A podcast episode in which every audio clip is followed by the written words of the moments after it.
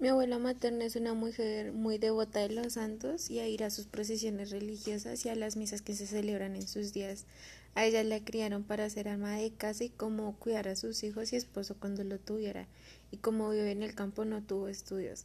Abuela paterna no tengo. Ella murió cuando yo tenía 11 años y por parte materna mi abuelo murió antes de que yo naciera y paterno casi no lo conozco porque vive en otro país. Mi mamá y mi papá se conocieron en Montería de casualidad cuando mi mamá se quedó fuera del trabajo y fue al trabajo de mi papá para pedir un teléfono para hablar con su compañera para que les abriera la puerta y desde ese momento ellos siguieron viéndose y hablando. Hasta ya después de varios años se vinieron a vivir acá a Bogotá y tuvieron primero a mi hermano y a los siete años después me tuvieron a mí. Mi mamá cuando era pequeña le gustaba jugar en el patio de la casa mi abuela con sus hermanas al béisbol y fútbol y mi papá desde muy pequeño trabajó y cuando creció se metía mucho en peleas callejeras.